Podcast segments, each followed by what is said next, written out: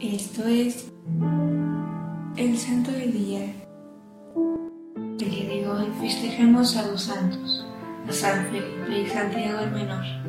Felipe nació en Bethsaida, posiblemente a finales del siglo I a.C. o comienzos del siglo I después de Cristo. Era discípulo de Juan Bautista y fue llamado por el Señor para que le siguiera, convirtiéndose en uno de los doce apóstoles escritores de la Iglesia primitiva y Eusebio, historiador de la Iglesia, afirman que San Felipe predicó el Evangelio en Frigia y murió en Hierápolis. Capillas, obispo de este lugar, supo por las hijas del apóstol que a Felipe se le atribuía el milagro de la resurrección de un muerto. No se sabe con certeza cómo murió Felipe, pero se dice que lo crucificaron. Por el otro lado, Santiago nació en el siglo I juliano y era de Cana de Galilea. Su padre se llamaba Alfeo y en cierto modo era familiar de nuestro Señor. Es llamado el hermano de Jesús, porque en la Biblia se le llama hermanos a los que provienen de un mismo abuelo, a los primos, tíos y sobrinos. Y probablemente Santiago era primo de Jesús, hijo de alguna hermana de la Santísima Virgen.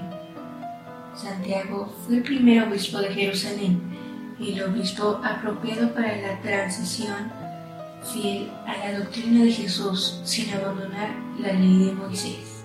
Cuando los apóstoles se reunieron en Jerusalén para el primer concilio o reunión de todos los jefes de la iglesia, Santiago fue quien redactó la carta que dirigieron a todos los cristianos.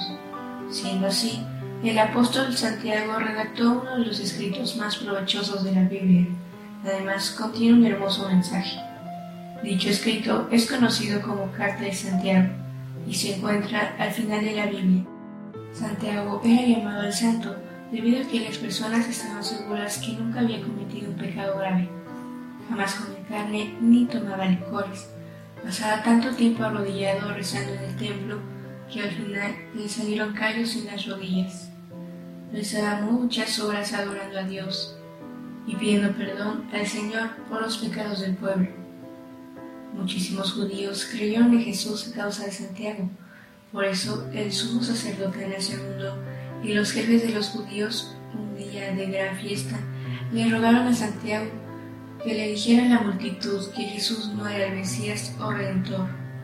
Como respuesta, Santiago se presentó ante las personas y les dijo, Jesús es el enviado de Dios para la salvación de los que quieran salvarse. Y lo veremos un día sobre las nubes sentado a la derecha de Dios. Al oír esto, los jefes de los sacerdotes se llenaron de ira y supusieron que en ese paso los judíos iban a ser seguidores de Jesús.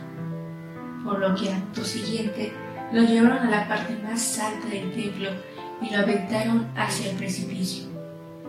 Pero al no sufrir daño alguno, lo lapidaron mientras estaba de rodillas y en actitud de oración levantó sus manos hacia el cielo y exclamó, Señor, te ruego que los perdones porque no saben lo que hacen. Fue así como murió en el año 62. Como datos extra, te comento que San Pablo afirmaba que una de las apariciones de Jesús resucitado fue ante Santiago. De Santiago se le llama el menor para diferenciarlo del otro apóstol, Santiago el mayor quien fue martirizado poco después de la muerte de Cristo. De San Felipe podemos destacar la virtud de la obediencia, de Santiago la virtud de la lealtad. Servidores Amoris Christi, Movimiento Amoris Mater, haz todo con amor.